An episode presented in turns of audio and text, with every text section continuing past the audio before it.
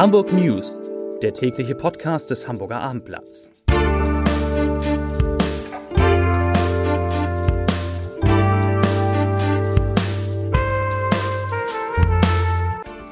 Herzlich willkommen und moin moin. Mein Name ist Stefan Steinlein. In unserer heutigen Sendung geht es um die leider schon wieder steigenden Infektionszahlen. Es geht um Hamburger Ehen, die vor dem Ausstehen und um Hamburgs schnellste Friseure, die nach Monaten des Lockdowns schon in der Nacht geöffnet haben. Und es geht um ein Doppelinterview, das wir geführt haben zum Thema Rassismus und Diskriminierung, und zwar mit Innensenator Andi Grote und der türkischstämmigen Hamburger Polizistin Deria Yildirim. Doch bevor wir dazu kommen, erst einmal die meistgelesenen Nachrichten des Tages, unsere Top 3. Auf Platz 3 A1 nach tödlichem Unfall wieder freigegeben. Auf Platz 2 Streifenwagen jagt Jugendlichen. Anzeige gegen die Polizei. Und auf Platz 1, also der meistgelesene Artikel, Hamburger Impfzentrum, neuer Service für über 80-Jährige. Und damit kommen wir zu den Nachrichten des Tages. Unsere erste Nachricht. Die 7-Tage-Inzidenz ist in Hamburg wieder gestiegen auf 80,3. Am Sonntag lag sie bei 78,2 Neuinfektionen pro 100.000 Einwohner. Insgesamt meldete die Hamburger Gesundheitsbehörde heute Mittag 258 Neuinfektionen. Am Vortag waren es 126 gewesen, am Montag vor einer Woche wurden 219 Corona-Gefälle gemeldet. Deshalb ist die Inzidenz auch wieder gestiegen. Immerhin steigt auch die Zahl der Impfungen in Hamburg. Mit Stand von gestern haben 100.548 Menschen die Erstimpfung erhalten und auch mehr als 52.000 bereits die Zweitimpfung. Finanzsenator Andreas Tressel nutzt den Kurzmitteilungsdienst Twitter inzwischen ganz gern, um Nachrichten abzusetzen. Heute Morgen zwitscherte der Sozialdemokrat passend zum Monatswechsel, ich zitiere, unser Hamburger Schutzschirm bleibt auch im März breit aufgespannt. Über 1,5 Milliarden Euro an Hilfen stehen bereit. Zitat Ende. Dazu verschickte Dressel einen Brief an betroffene Unternehmen, in dem er die Hilfen aktualisiert zusammengefasst hat. Hamburg ist weiterhin sehr zögerlich, die bestehenden Corona-Regeln zu lockern. Aber zumindest mal die Friseurinnen und Friseure dürfen jetzt wieder öffnen.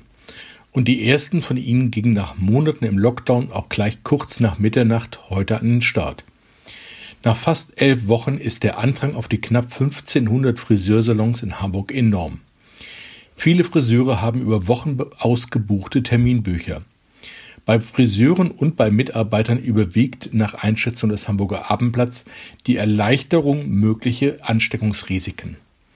Hygienemaßnahmen wurden auch verschärft. Medizinische Masken sind jetzt überall Pflicht.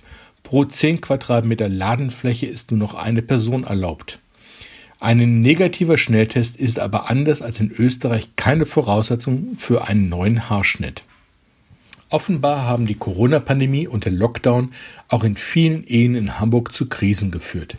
Dafür sprechen jedenfalls kürzlich vom Senat veröffentlichte Zahlen.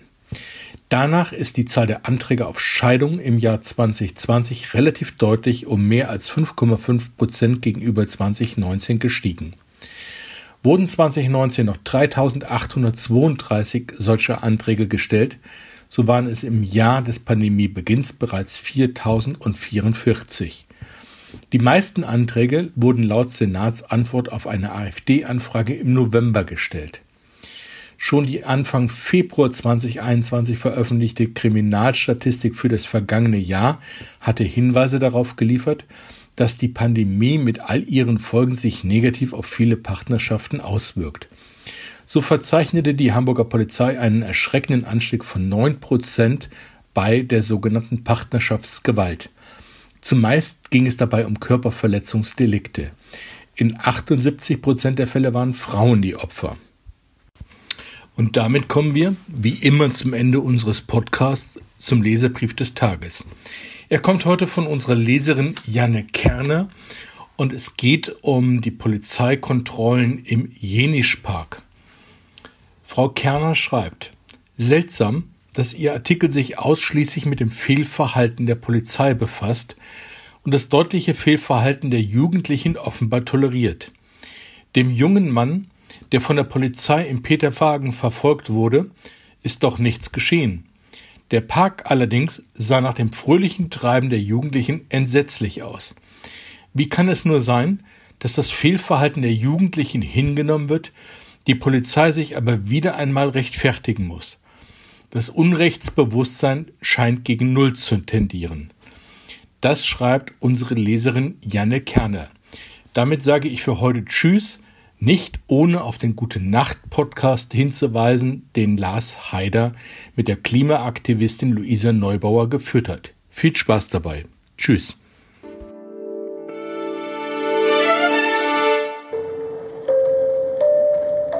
Herzlich willkommen zum Gute Nacht Podcast vom Hamburger Abendblatt. Luisa Neubauer ist in diesem Gute Nacht Podcast. Guten das, Abend erstmal. Guten, Na, guten Abend. Wollen wir ein bisschen über, über, über Medien und Journalismus sprechen, weil du hast, du erlebst ja jetzt seit ein paar Jahren die Journalisten. Ja. Ähm, ich würde mir, wie, was ist das? Wie, wie hast du den Eindruck, wie verändert sich der journalistische Umgang mit, oh, was ist das? Mit, also, mit, äh, mit, äh, zu Thema Klimawandel, zum, ja, also ich mache es vielleicht noch mal, sogar noch mal konkreter. Okay, ne? bitte. Das war jetzt ein bisschen so, so, weil mein Eindruck ist so, wenn ich mir die Berichterstattung von Fridays for Future angucke, bei allen, am Anfang war das so eine Mischung von, oh, was passiert da? Aber vor allen Dingen, oh, die schwänzen die Schule. So, das wurde zumindest transportiert. Mhm. Dann, oh, das ist ja eine tolle Bewegung, mhm. super und hm, oh, toll mhm. und so. Und dann, dann so ein bisschen, oh, tolle junge Leute, schön, dass sie sich engagieren. Aber aus meiner Sicht mit so einem Beigeschmack, ach, Mensch, lass sie doch ruhig mal machen. So, mhm. ne? Und dann ähm, auf dem Höhepunkt dieser, dieser Geschichte war dann, kam dann Corona und äh, seitdem ist es auch medial ja leiser geworden. Also es ich, ist mein Eindruck, das Interesse an Fridays for Future, gut, es passiert auch nicht so viel. Ähm, aber so deshalb meine Frage ist es, ist sein Schätz, äh, Stotter, ähm, mhm. siehst du diese Entwicklung auch so? Also von Schulschwänzern über toll bis nun ein bisschen in Vergessenheit geraten. Und wie ist die Berichterstattung? Wie hat sich die verändert? Und ist da jetzt auch in Corona-Zeiten was also, anders geworden? Was man verschiedene Sachen. Also das eine ist, man erlebt, dass es seit Fridays for Future einen nie dagewesenen Anstieg gibt in Klimaberichterstattung und die hält auch an. Also genau. dass sozusagen weiter zuverlässig mehr über die Klimafrage gesprochen wird und ein Grundinteresse an den Aktivitäten von Fridays for Future betrifft. Und jetzt durch Corona sind halt viele von den Aktivitäten, die wir machen, weniger sichtbar, beziehungsweise das spielt auch dann manchmal in der medialen Öffentlichkeit weniger eine große Rolle, weil wir zum Beispiel direkt in Gesprächen sind oder anders Druck ausüben und weniger darauf angewiesen sind, dass Menschen aus der Zeitung erfahren, dass wir gerade einen Protest haben. Das kann sich aber auch wieder ändern. Im besten Fall ändert sich das nochmal, weil wir wieder auf der Straße steigen Absolut. können. Das heißt, das wären sozusagen zwei Sachen, die ich wahrnehme. Dazu kommt, dass die Qualität der, Klimaber der, der Berichterstattung über Fridays for Future ähm, hat sich, glaube ich, schon in dem Sinne ein bisschen gewandelt, wie du sagst. Und am Anfang hat man uns als Phänomen irgendwie, fand es interessant mit den SchülerInnen. Dann hat man irgendwie gesagt, kann man, dann hat man angefangen, irgendwie darüber zu sprechen, wer wir eigentlich sind. Ähm, dann irgendwann die Frage, wer wir nicht sind. Ähm, also warum sind denn die, diese und jene Leute nicht dabei mhm. zum Beispiel. Hin zu der Frage von ähm, sehr investigativ Langzeitrecherchen über was sind unsere Finanzstrukturen und sowas. Das passiert ja auch nach wie Stimmt. vor. In der das Zeit heißt, vor allen Dingen, ne? Das ist, so, ist das so ein Zeitding, oder? Ja. ja. Keine Coding Out betreiben. Ähm, und das heißt, das wird im Zweifel ein Stück weit qualitativ. Also man hat besser, glaube ich, es geschafft, als uns als soziale Bewegung, als Phänomen so ein bisschen zu probieren zu greifen. Was es dann dazu gibt, ist eben die, die konkrete Auseinandersetzung mit der Klimafrage. Und das ist unglaublich, weil ich dachte, da treten irgendwie andere Lerneffekte ein. Aber das ist wirklich, nach wie vor habe ich das Gefühl, dass in den meisten Redaktionen Klima was ist, was irgendwie Praktikantinnen machen oder die Menschen, die halt mit Wissen oder sowas zu tun haben. Mhm. Aber auf die Idee, dass man irgendwie, irgendwie ausgebildete Sportjournalisten da sitzen hat und dass man dann vielleicht dem auch ausgebildete Klimajournalisten entgegenstellen müsste, darauf kommt man so wenig. Und was schon passiert ist, dass ich glaube, Menschen, die in der Redaktion sitzen und die gute Klimaarbeit machen, die haben, glaube ich, mehr Möglichkeiten, zum Beispiel öfter Texte zu schreiben. Klar. Und wir erleben in den meisten Medien mittlerweile mindestens eine Person, also überregionalen großen Medien, mindestens eine Person, die verlässlich gute Sachen macht und die im besten Fall mehr Raum einbekommt. Muss aber auch nicht so sein. Was im WDR passiert ist mit Jürgen Löscher, war ganz beispielhaft. Mhm. Ein hochqualitativer, guter Journalist, der praktisch verstummt wurde vom, vom Medienhaus.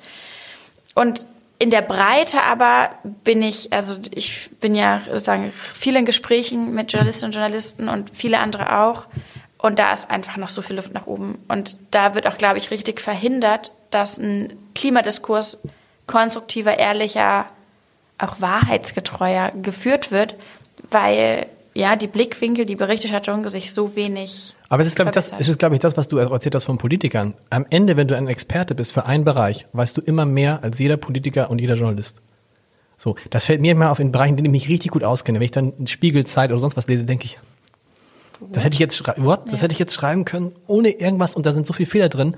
Ich stelle mir es dann immer schwer vor, wenn, wenn man selber mal befragt wird zu irgendwas, denkt man manchmal, das hast du mich jetzt nicht gefragt. Mhm. Und das mhm. passiert dir wahrscheinlich den ganzen Tag, dass dir Leute Fragen stellen, wo du denkst, hä? Mhm. Mir ist es wieder aufgefallen, jetzt bei faszinierend Boris Herrmann, als er zurückgekommen ist. In 30 Interviews wird er immer wieder die gleichen Fragen gestellt. Oder neulich bei Markus Lanz. Markus Lanz hat allen Ernstes, ähm, da war äh, Karl Lauterbach und Karl Lauterbach sagte, es gebe eine Kreuzimmunität gegen Corona. Und dann sagt der Markus Lanz allen Ernstes, oh, das ist immer was völlig Neues. Wo ich denke, nein, das haben wir im März 2020, ist zum ersten Mal aufgetreten, dass es irgendwelche Menschen gibt, die durch den Kontakt mit Corona, anderen Coronaviren offensichtlich eine Kreuzimmunität gegen äh, äh, dieses Coronavirus haben. Ja. Aber das wird dann in dem Moment gefeiert, als wäre es was ganz Tolles. Wie, wie, wie, was ich wissen will von dir, wenn, wie, wie schwierig ist es, wenn man dann so Fragen gestellt kriegt, wo man merkt, ey, der hat keine Ahnung oder die hat keine Ahnung, ja. da cool zu bleiben und normal und nett denn, zu bleiben. Was wollen Sie denn genau den Leuten jetzt alles verbieten? Ich so, okay, wo fangen wir an? ähm, Frau Dabauer, aber jetzt war doch Corona, war doch jetzt gut fürs. Nee, ja, ähm, genau. Frau Dabauer, ähm, aber wie war denn das jetzt nochmal? Also dann dürfen wir alle nicht mehr Auto fahren. Wie, und solche Fragen kriegst du immer noch gestellt? Krass. Ja, und das ist natürlich, ja. also ich habe, glaube ich, in dem Sinne Glück, dass es nicht so persönliche Fragen sind. Ich glaube, wenn man so viele Fragen stellen würde, die dann sozusagen so tief irgendwie über mich und meine Person gehen würden, dann glaube ich, würde mich das noch mehr antun. Also ich erlebe das zum Beispiel bei Menschen, die sich antirassistisch einsetzen, mhm. die ununterbrochen in Medien die banalsten Fragen über irgendwie Rassismus und Nicht-Rassismus und sowas besprechen müssen, die dann vielleicht zum Beispiel selbst People of Color sind, mhm. die nach Hause gehen und sagen, boah, das war jetzt einfach richtig körperlich anstrengend für mich. So ist es nicht, aber ich probiere natürlich dann geduldig zu sein und mir bewusst zu machen, Leute, Irgendwo machen wir bestimmt Fortschritte, vielleicht nicht gerade in diesem Gespräch. Es ist ein weiter Weg. Gute Nacht. Gute Nacht. Weitere Podcasts vom Hamburger Abendblatt finden Sie auf abendblatt.de slash podcast.